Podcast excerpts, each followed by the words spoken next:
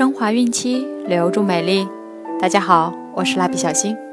今天我们将收听的内容是：喂母乳照样可以减肥。由孕期至产后五年专业护肤品牌卡夫索为您提供。妈妈们可以添加蜡笔小新微信号，或者是在淘宝、天猫、京东、贝贝网等多平台搜索卡夫索，找到适合自己的护肤产品哦。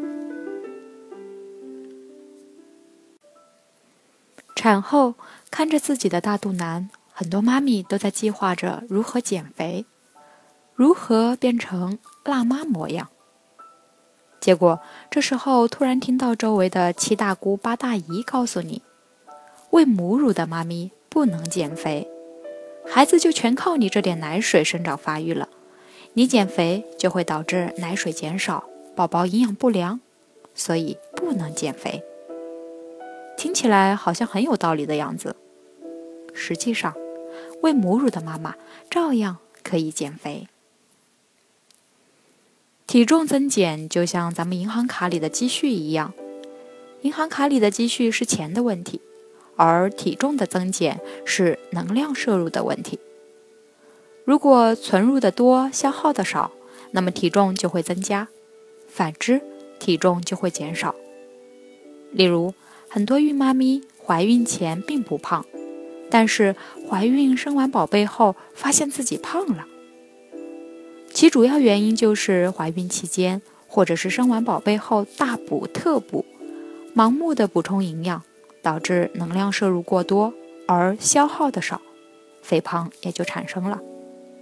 所以减肥跟新妈咪是否处于哺乳期并没有关系，喂母乳。也同样可以减肥。那么，喂母乳的妈妈减肥有三个重点要注意：一、坚持母乳喂养也是一种减肥。很多人都有一个错误的认识，认为减肥一定要节食、运动、吃减肥药等。其实不然，坚持母乳喂养也可以起到一定的减肥效果。了解一下母乳的成分。别的营养素不说，先说能产生能量的蛋白质、脂肪和碳水化合物。母乳中的蛋白质含量低于牛奶，但是母乳中的蛋白质是比较稳定的。当妈咪饮食中蛋白质不够时，可分解妈咪身体中的蛋白质来满足宝贝的需要。母乳中的脂肪含量略高于牛奶，也相对较稳定。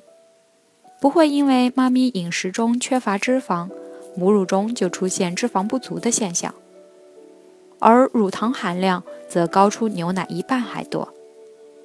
正因为乳糖含量多，母乳的能量也要比牛奶高，这也就意味着喂母乳这个过程能将部分能量转换到宝贝身上，解决能量摄入高于消耗时转化为脂肪。并存储于体内的问题。二、调整饮食，科学减肥。能量来自食物，选择营养丰富、能量低的食物，就能起到控制体重的效果。这个与母乳喂养宝贝并不冲突。三、月子进补要适量。中国传统中坐月子很重视进补。要消耗大量的禽、蛋、鱼肉等动物性食物，使绝大多数的产妇蛋白质、脂肪摄入过量，增加消化系统和肾脏负担不说，脂肪过多就代表能量摄入过多，加之月子里需要卧床静养，活动量不足，能量堆积体内就转化为脂肪了。过多的动物性食物就降低了蔬菜水果的摄入，而蔬菜水果水分含量高，能量低，正好可以降低能量的摄入。而且，蔬菜水果中的维生素、矿物质以及植物化学物质含量多，可增加母乳的营养成分含量，不仅能控制体重，还能提高母乳的质量。喂母乳减肥，别犯这三个错：一、产乳期不能减肥。产乳期也就是常说的月子。生完宝贝后，体内激素分泌出现很大的变化，新妈咪体内雌雄激素和儿茶酚胺的分泌骤然减少，导致体内内分泌处于紊乱的状态。此时又是产妇身体最虚弱的时候，盲目的节食减肥，容易在内分泌失调的情况下出现消化道疾病，甚至是厌食。二。乱用减肥药、减肥茶、减肥药也好，减肥茶也罢，通常是通过减少人体对营养的吸收，增加排泄，以达到减肥的目的。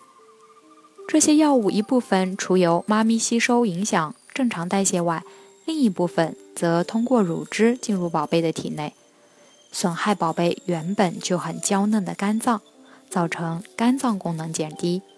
肝功能出现异常等。三，急于求成。肥胖不是一天造成的，所以想要减肥也不可能在短时间内完成，尤其还在宝贝需要母乳喂养的阶段，加上妊娠期间和分娩时会损耗的营养储备，一方面需要增加营养来补充损耗，促进器官系统的恢复。一方面还要分泌乳汁喂养宝贝，饮食三低三高有助于产后体型恢复。一，三低饮食是指饮食中注意选择低糖、低脂肪和低钠的饮食原则。一，低糖，糖在体内很容易氧化吸收代谢，使其产生的热量迅速被机体吸收。经常吃高糖食品或者精制糖，会使剩余的热量变成脂肪堆积在体内。二，低脂肪，减少脂肪的摄入是减肥的重中之重。虽然母乳喂养的妈咪需要很多的脂肪来保证体内激素水平的正常，以喂养宝贝，但是过多的脂肪会给自己和宝贝的健康埋下隐患。三。低钠，过多的钠可导致体内水分滞留，出现产后浮肿、高血压等健康问题。食盐、味精、鸡精等调味品中钠含量极高，低钠饮食也是在变相的减肥。二，三高饮食是指选择富含高蛋白、高纤维、高钾食物的原则。一，高蛋白。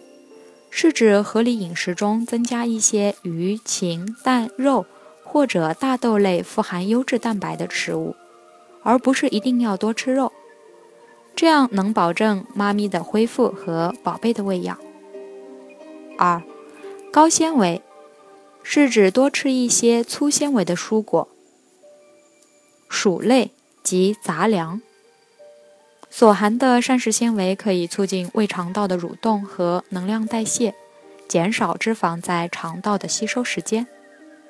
三、高钾，如金针菇、银耳、莲子、南瓜、百合、芒果、萝卜等，能维持细胞内外液的渗透压的平衡，有助于解决产后浮肿、下肢肥胖的问题。